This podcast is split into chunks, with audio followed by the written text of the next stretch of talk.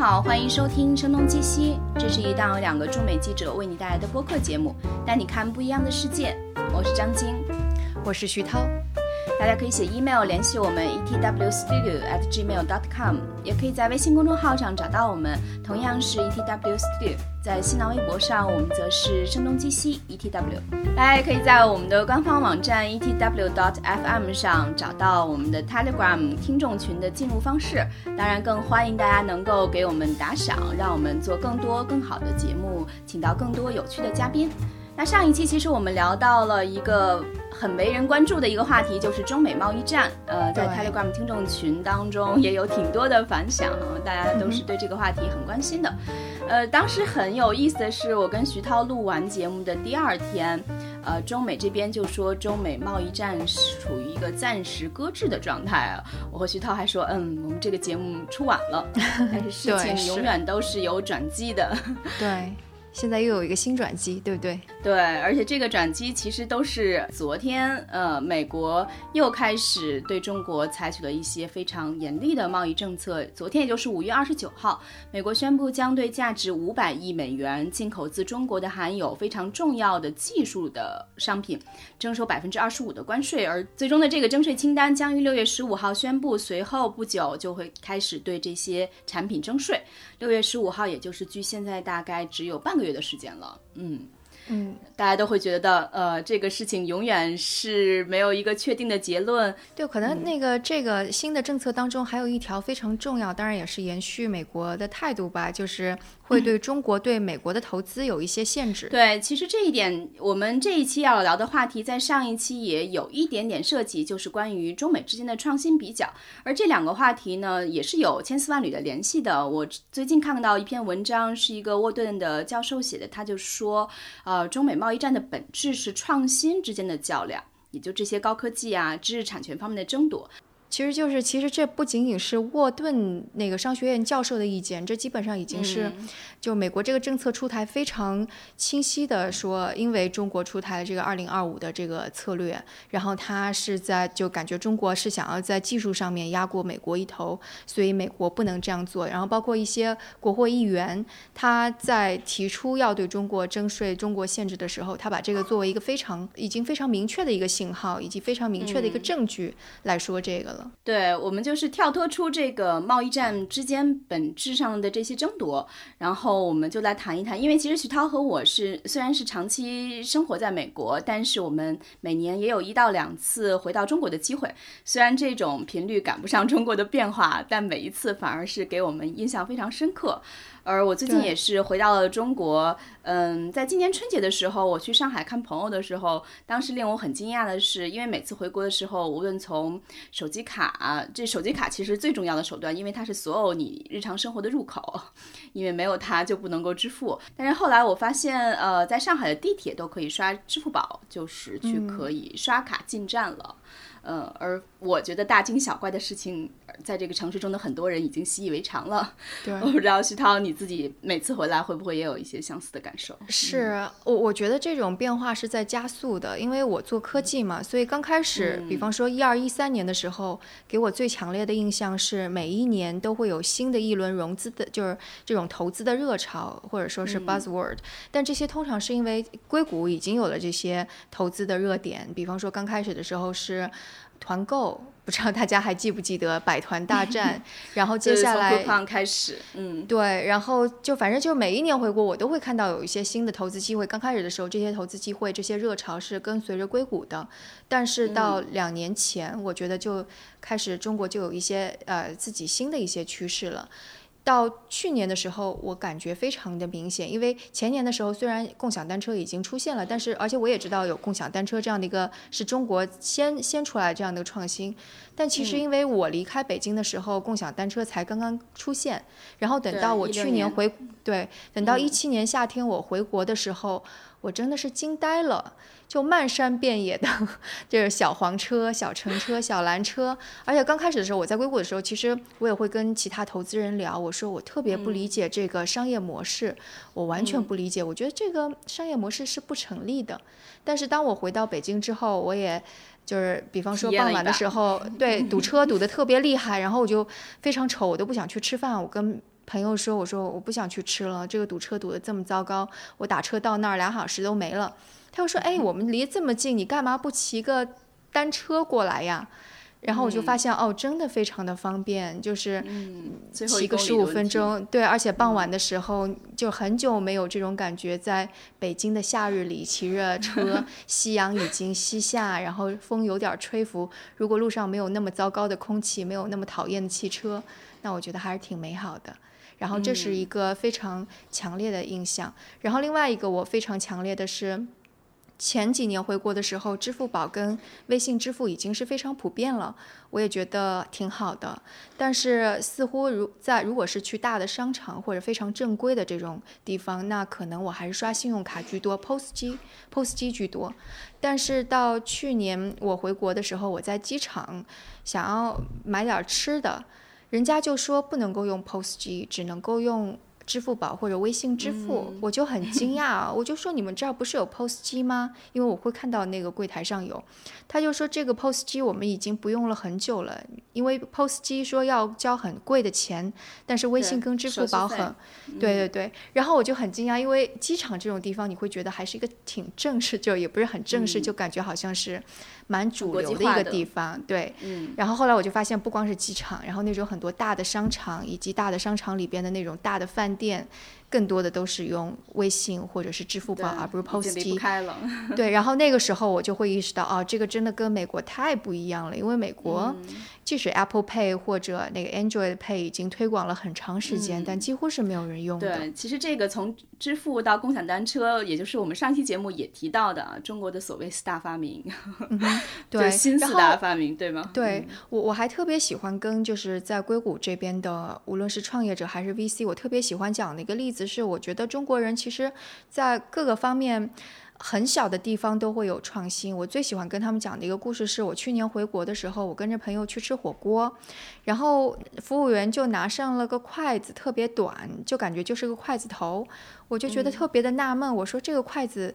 又是吃火锅，你难道要把手都伸进锅里吗？然后别人就开始嘲笑我，他说这个筷子是你要插到另外一个筷子的那个、那个、那个。筷子的柄上的，因为就是我觉得这个，对我觉得这个概念特别好，因为你筷子如果特别长的一次性筷子，你很浪费嘛。然后而且一次性筷子看起来又很廉价，所以它前面的筷子头是一次性的筷子，这样既节约了木料，然后又另外又又因为后面的那个筷子柄是。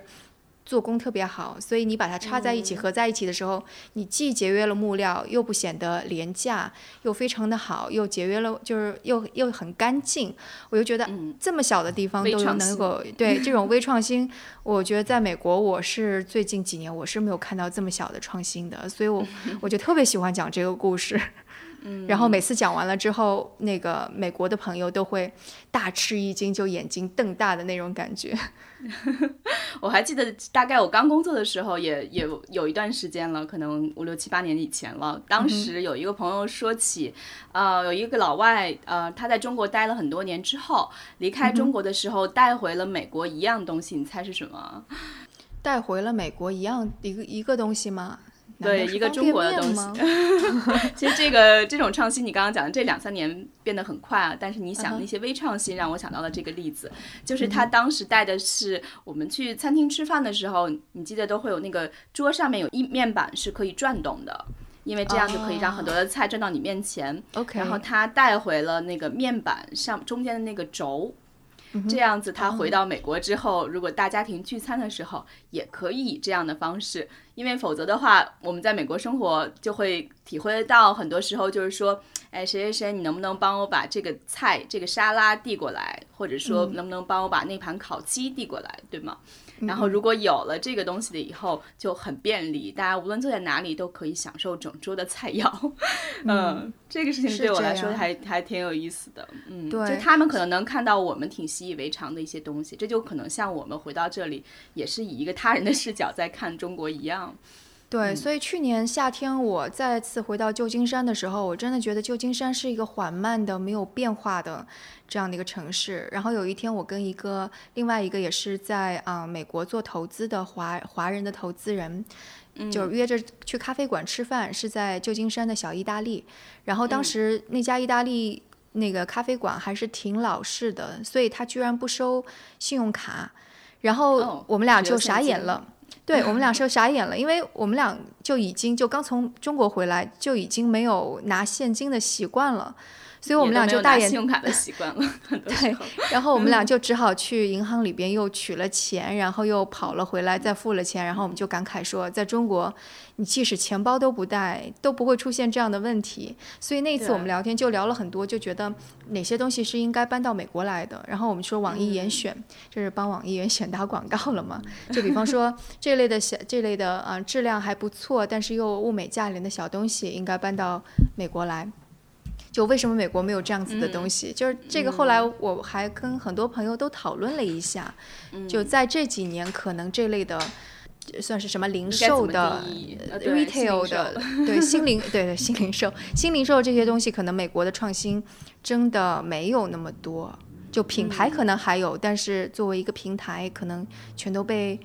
全都被啊亚马逊给占去了。对，其实很多事情，包括提到新零售这个事情，最近也有一些变化，这个感受我也挺明显的。因为以前其实这些实体店的人都还是很恐惧在线购物的，无论在美国提到亚马逊，大家都会觉得像一个。巨人一样，可能把一切都吃下，对吗？那在中国也有相似的一些公司，呃，很多的大家都现在习惯在网上购物，甚至比在美国这个习惯更根深蒂固。包括我们的父母一代长辈们，他们按道理离技术产品比较远，但是也毫不对此毫不恐惧，甚至热情拥抱。所以传统零售业按道理是挺怕这些在线的呃零售商的。但是所谓的新零售发生的一个变化，就是现在他们很欢迎自己的店铺能够在无论是淘宝啊、天猫啊或者其他的平台上开一些店，因为这样子，当这些呃消费者离开他们的店铺之后，他们可能能够通过另一种手段、数据的方式，可以长期的跟他们建立联系。然后这种联系甚至是非常个性化的，可以产生一些个性推荐，而他们也习惯了很多人到店里试一下他们的衣服啊，或者是鞋子啊，结果他是回去下单，而不是在自己的店内下单的。因为最终这些呃售货员他们考察他们的业绩，就不光是因为在他们店里卖了多少东西，而是线上线下在一起考核他们的。应该叫什么 KPI，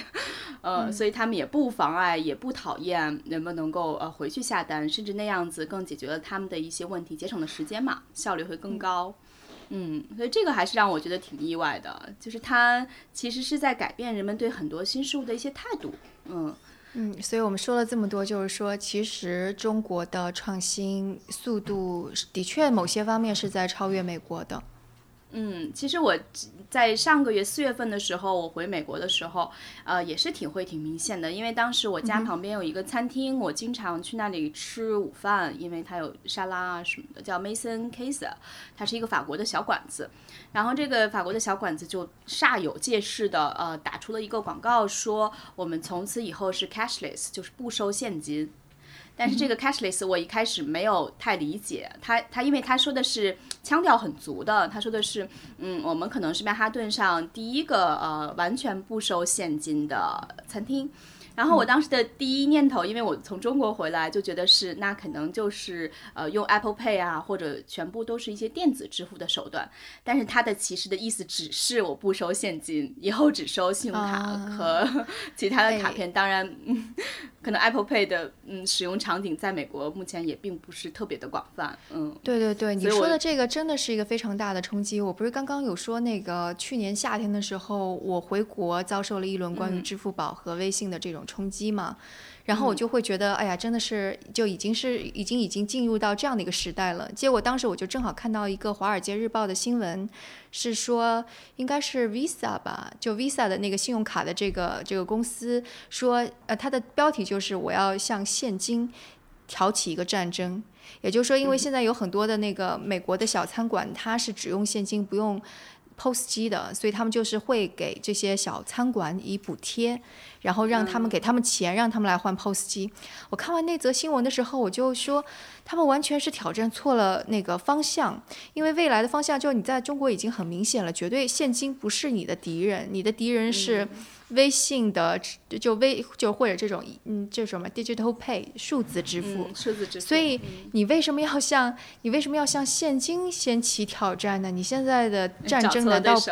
对啊对啊？然后我当时就觉得，嗯，这个真的是真的是已经是不同的阶段了。嗯。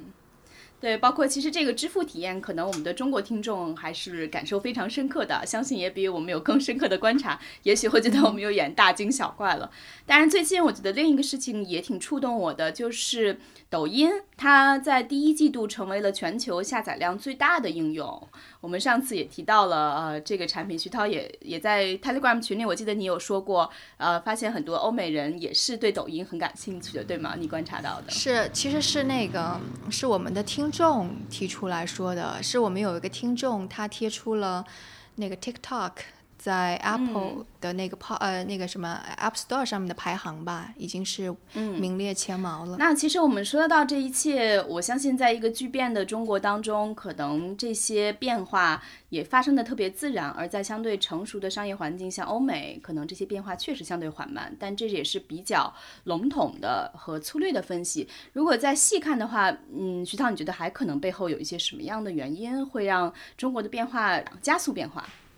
关于那个电商方面，其实我有跟一些专门投资看消费品的这方面的 VC 有聊过，然后我们会觉得说，呃，中国现在快速成长的中产阶级是欧美现在不存在的，所以就是当时我们在聊的时候，我们就会说说类似于中国现在，比方说啊，网易严选这样子的品牌。嗯，哪些是可以作为比较的？那它出现在美国哪些阶段？然后我们发现是在七八十年代。或者是八十年代、九十年代吧，因为那个时候美国真的是属于快速发展的时候，出现了一大批的中产阶级，然后又有一些的技术又在发展，就比方说沃尔玛，它那时候是借助了借助了很多科技，所以它的物流有了一个变化。那 Costco 它可能不光是嗯商业模式上这个 membership 的费用有一个新的商业模式创新，它其实也也依赖了一些技术，所以技术加上当时庞大的中产阶级，使得他们这些。些新的零售品牌出来，然后我我我我是觉得中国就现在为什么美国你说它可能很多新的品牌，就比方说刚上市的 Blue Apron 也做不起来，那我觉得是觉得真的现在美国的中产阶级是在收缩的，然后贫富差距也比我们想象的这种扩张的这种 gap 要扩张的大很多，所以它的中产阶级可能不足以支撑一个新的品牌快速的增长。或者是我们说的那个 All Birds，就那个羊来自二，就是羊羊绒的运动鞋，嗯，它可能做到像阿迪达斯或者是 Nike 那么大吗？最近《华尔街日报》有这么一篇文章，很标题党，我觉得是说他会要挑战 Nike，呃，挑战阿迪达斯还是挑挑挑战耐克？对，我觉得这是绝不可能的。你说现在九十美元、九十九美元一双鞋。很多美国的就真的只是在硅谷这种很多 很收入很高的工程师是承受得了的，但是你说到西部呃不是中部或者是北部，他们会用这个九十块钱去买这样一双鞋吗？我觉得其实没有那么多美国的中产阶级家庭会把钱放在这儿的，但是可能在他们可以生活一周，就买生活一周的食物，嗯，对，就但你想九十美金。换算成人民币也就六百块钱，但在六百块钱在中国买一双鞋还挺正常的，对吧？所以你这样一换 算，你就觉得中对，你觉得在中国其实可以承担这样运动鞋的人会要比美国更加多。所以我觉得这个是是是这样，就是如果是在电商方面的创新是这个缘故。对，其实包括我，我觉得，嗯，徐涛现在刚才分析的这些，更多是从消费者的角度去看这个问题。但是，呃，同时我们可以从创业者的角度去看，包括现在我看到在北京、上海或者江浙一带。呃，创业的很多公司声势很猛的这些创业者们，他们很多都是八零后、九零后，然后他们成长的这个时代也是非常全球化和国际化的时代。就现在去欧美读书、工作、生活一段时间，已经变得特别的寻常，很多人都有类似的经历。而他们跟上一代人相比呢，也没有经历过那些艰难困苦的日子，而且思维方式也相对更开阔一些，见到过更大的世界，也接触过美国和欧洲的很多嗯新的一些生活方式，嗯，比如说消消费升级的很多东西，就完全是他们带入中国的。当然，他们有针对中国市场快速迭代这个需求做了很多的变化，可能从精品咖啡、压缩冷压果汁，然后到呃冻酸奶。方方面面 都是改变了上海人的很多生活，但是你说的这一点其实还是有点，嗯，是在学习西方的。就就其实是说那个创业者，西方跟那个中国的创业者没有太大差别了。然后所以就是很多成熟的东西能够迅速的复制起来，这个其实跟我觉得跟一二一三年的那种互联网创业差别不是很大。但我觉得可能更加让人或者是让美国为什么这次这么担心，那就是中国的这种微创新，就是自主创新的东西太强了，不管是支付方面啊，还是零售方面。就包括，其实这个现在可能中就是现在我们在说中国创新很厉害，但其实，在前年我记得就已经有硅谷的创业者在 copy 中国了。我当时记得非常清楚，当时采访的还是一个在硅谷非常有名的一个连续创业者。他是 Justin TV 的创始人，他也是 Twitch 的联合创始人。那 Twitch 就是呃在线直播游戏那个最大的网站，后来被 Amazon 以巨资收购的那一家。所以他应该是非常成熟的，而且已经是非常有号召力的一个硅谷连续创业者。但他就 copy 了谁呢？他是 copy 了在。呃，算是在行吗？那个叫什么？就是那个 G 十三，对对对，他是 copy 了芬达。呃，然后当时我就问他，我说，一直长期长长期以来，硅谷就一直在说说那个呃，就中国一直在指责说中国在抄袭美国，现在你反过来反而去抄袭中国了。我说你会不会心里边有点过不了这个坎啊什么的？结果他就跟我说，他说其实这个很多。这种底层的需求是一样的，但是你需要有微创新，就反正说的好像就是跟中国人想要把它的抄袭去给正当化的是一样的说辞。然后那时候我就觉得啊，可能真的就已经有点不一样了。但在这背后支撑的，的确就是中国的。就当时我们会分析说，为什么？是因为中国的就 mobile 啊，移动互联网的增长率是远远超过。美国的，或者不能说没远远超过美国吧，但是你会发现，因为美国的 PC 普及率很高，所以很多用户还是留在 PC 上。但中国因为就是相当于 mobile 一下蓬勃起来，它的 mo 就在移动互联网上的用户基数的的年轻人年年轻人可能是要比在 PC 上更加多的，所以它的机会也更多。对，所以当你的用户在这儿，然后购买力在这儿，那我觉得创新就也在这儿了。而且可能，我觉得另外一个原因是因为中国的创业条件真的是太艰难了。你说有 BAT 压着，然后一个 idea 有那么多人抢着，所以这种这种竞争的，就我们不管说我们是会或者有时候我们也会说九九六很糟糕，但正就是在这种的条件下，大家都是不成功变成人的那种士气。那这种迭代的步伐，的确是我觉得硅谷是没有办法比的。可能就这种环境下。也跟我们上上次讲的那个话题有点相关吧？对，包括最近其实有一轮微信公众号上的讨论，就是类似于当年那种凌晨四点的北京啊，或者凌晨三点的上海啊。其实以前如果五年前、十年前做这个选题，它有趣的地方在于是观察到这个城市十二点、零点之后城市的状态，比如说可能从夜店回来的年轻人，比如说是清洁工人，呃，当然也有可能的一些是想加夜班的出租车司机。但是现在其实很多都是创业者，然后这个可能就是跟当年差别还是很很大的。当然，我们不是说鼓励大家这样去很拼命的去工作，但确实真的觉得这样子是不能够。对这个，也许短期内可能会让一个公司有飞速发展，但我觉得之后肯定会出现问题的。所以肯定我们不是支持这种做法。嗯嗯。但是你会发现，就是因为中国现在在超越，所以这种。以前在硅谷看起来肯定得到了鼓励，嗯，就就在硅谷以前肯定你不会说是鼓励大家九九六的，但是从去年开始就有一些，比方说那个非常著名的红杉的红杉的创始人是那个啊 Morris，他就会写一篇，嗯，对 Morris 他就写了一篇文章，他就会说，也许硅谷你应该去学中国的九九六，九九六还需要解释吗？什么是九九六？就是有一档播客节目就叫这个。对，而而且这档播客节目还是在硅谷的，就有一些华人背景的啊，GGB 吧，他做的播客节目叫九九六，九九六就是早上九点工作到晚上九点，然后一周六天都要工作。这样的一种状态吧。对，包括其实我记得上个月见了一个做区块链的人，然后他也说，他们他在硅谷还时间长一点，他就说现在好像呃有一种说法叫 copy from China，就是等于是以前我们都说 copy from United States 或者是呃欧洲的一些国家嘛。所以我觉得都不管怎么说，他们呃对中国的关注，中国正在发生的现实和变化，都比以前的关注度也是要高很多的。包括有一些英文写的关于中国的故事，也是呃引起了更多的一些反响和回馈吧。就以前可能这些内容更多的是关于春节啊、中国人的文化啊、中国人的传统文化啊，但现在可能更多是中国正在发生的一些现实。对我这一点也体会比较深刻，因为我。到了旧金山之后，我一直是在帮一个组织，是大家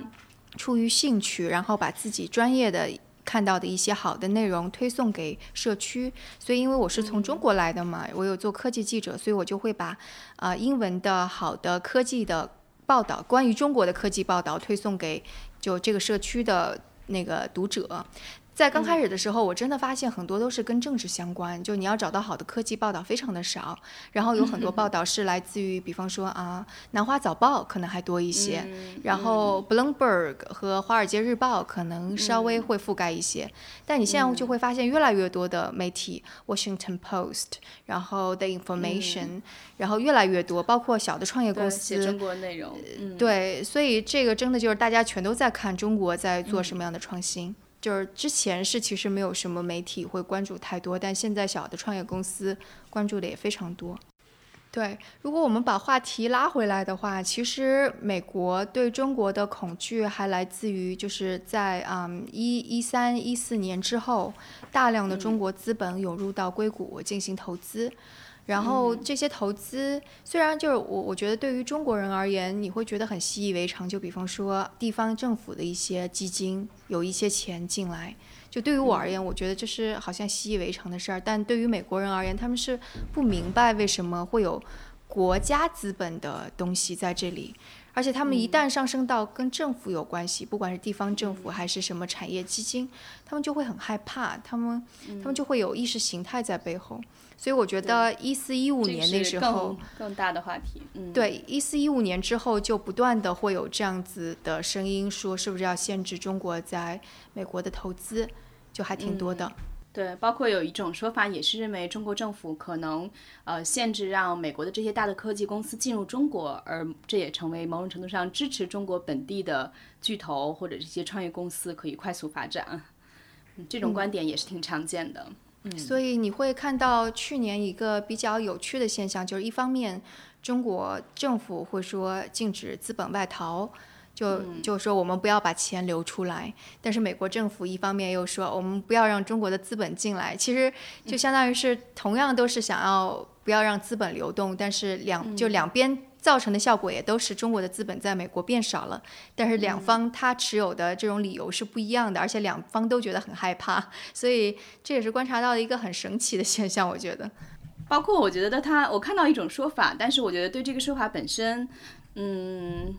可能它有它合理的地方吧。他说的就是中国培养到的这些科学技术或者工程数学方面的毕业生，也就是美国传统意义上说的这种 STEM grads，就是从 STEM 这种专业毕业的人，可能是美国的八倍之多。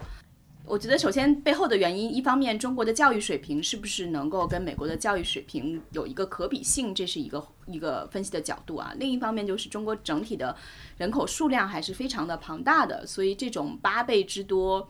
呃，中国人口是美国的五倍，我不知道这种可比性是不是很强？你怎么看这个事情？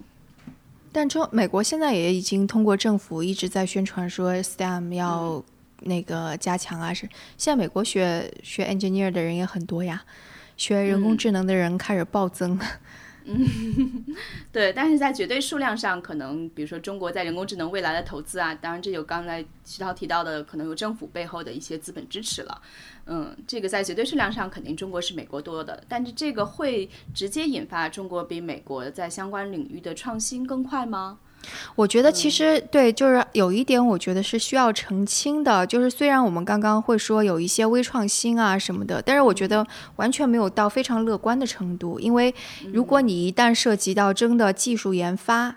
就比方说人工智能的算法啊，或者是其他就。嗯，对，你会看到还是有差差差距的。就比方说，大家为什么中心事件之后就不断的在反思，或者为什么我们就是说到人工智能，大家都会说技术是在硅谷，是在硅谷的学校，但是数据是在中国。就大家都会是这这么去说，然后或者你在想说，啊，美国的这些高校他们在做什么研究，但中国的高校又是在做什么样的研究？那我觉得这种差距差距就还是挺明显的。所以虽然我们刚刚说可能中国的创新现在是挺乐观的，但是我觉得完全没有到非常乐观的程度。我只能说这种乐观，刚刚我们也分析了，说我们现在能够乐观，完全是因为我们有着庞大的正在嗯。增多的中产阶级，中产阶级，然后前面我们又有了美国的，不管是 mobile 还是相相当于是一个技术红利在这儿，嗯嗯，然后我觉得这个都是我们运气好的地方，然后这种运气好只是美国人可能在几年前用掉了。所以你才会觉得这就像田忌赛马嘛？我们用用我们的中马 正在跟美国的，或者我们用最好的马正在跟美国的中等的马在比。那是不是下一轮人工智能到了？那这个这个到底谁更加厉害？改变了。对，所以就我觉得就是说，政府在说二零二五这个这个计划，我们要鼓励这方面的，我觉得这个是很对的。但是可能也就是正是因为我们会要在未来在这方面领域进行这这些较量，所以美国也会非常紧张这一点。对，所以其实最后是在就双方针对目前都还是有一些比较优势的。我觉得中国很大程度上还是在一个快速实验的阶段，很多事情起来的也很快，消失的也很快。嗯，所以对创新的定义，我觉得是不是也要重新去考量？它可能并不是很多是一些突破性的创新。而只是看到了对我们的生活产生了一些实际上的改变。对，这个就是你小的创新，那可能在一个快速，比方说就在在在在那个科技界会有一个曲线，那个曲线就是先往上，然后再往下，然后再往上平稳的一个阶段。那我觉得可能在某个阶段，像中国这样的创新是非常重要的。当然这样的创新其实是有很多之前的技术的非常艰难的爬升的这样的一个阶段。可能如果我们没有办法在基础科技的研发上面，就很多非常基本的方面，如果我们不能够做得更好。比方说，那个基础教育方面，我们是不是能够让小孩儿更多的有创新能力，而不是死记硬背？然后这个方面，然后以及我们到底在整个社会当中，啊，提倡什么样的价值观？就比方说，你会看到美国很多创新可能是跟玩儿有关系的，那这个这方面的创新，你会看到大家都很开心啊，然后。呃，有各种各样的第三产业，或者有 All Birds 这样子的品牌出现，那我觉得可能都是跟大家的兴趣慢慢的相关，或者像 Maker Fair 这样的活动怎么举行起来的。那，嗯但在中国，就像我们以前都说什么，中国现在。很多在复制美国的西南偏南，就是刚我们之前有聊过的，可能文化艺术、科技都融在一起的，嗯，以至于但现在也没有出现一个像像西南偏南的这样的存在。对，所以就是就是是不是我们也得鼓励这种非常多元化的一些价值观？然后我觉得这些价值观是也是能够催生出一些创新的。当我们这些不管是人口红利也好，或者是低我们说所说的低垂的果实已经被摘完了之后，那多元价值观以及有着强烈兴趣，就会为了自己所爱的东西不断追求的那些人，因为我们现在可以看到说很多创新，大家就是一个目标，我我要我要成功，我要致富，我要发财，对不对？那那如果当这些东西可能变得艰难的时候，我觉得兴趣、多元的价值观以及可能很执着的想要追求 meaning，就比方说像 Elon Musk 这种这种有有对这种这种东西，可能就会能够催生出更多的推动，无论科技也好，公司也好，或者整个社会往前进的东西吧。嗯嗯，对，而且这些其实并不是能够快马加鞭的去解决的问题，它确实是。一个价值观的形成可能需要更长的时间，是，甚至就是从小孩小孩子开始就需要。呃，那这期节目我们就先聊到这里。呃，关于中美创新，其实我觉得，因为我和徐涛很多时间还是待在美国，相信很多在国内的听众，如果不管去欧洲和美国旅行的时候，也会感受到这一点啊。包括很多其实在中国生活了很久的老外，当他们回到法国乡村的自己的老家的时候，就是为了半夜不能叫到外卖这个事情，也感到很不习惯。对我是上一周的时候就跟人聊起这个事情，嗯。所以欢迎大家也把你们的观察和想法，可以有机会分享给我们 etwstudio at gmail dot com，也可以加入我们的 Telegram 群组，和更多的听众朋友们一起讨论更丰富的话题。也欢迎大家能够在微信公众号 etwstudio 或者是新浪微博上声东击西 etw 找到我们。嗯，那我们下期节目再见，再见。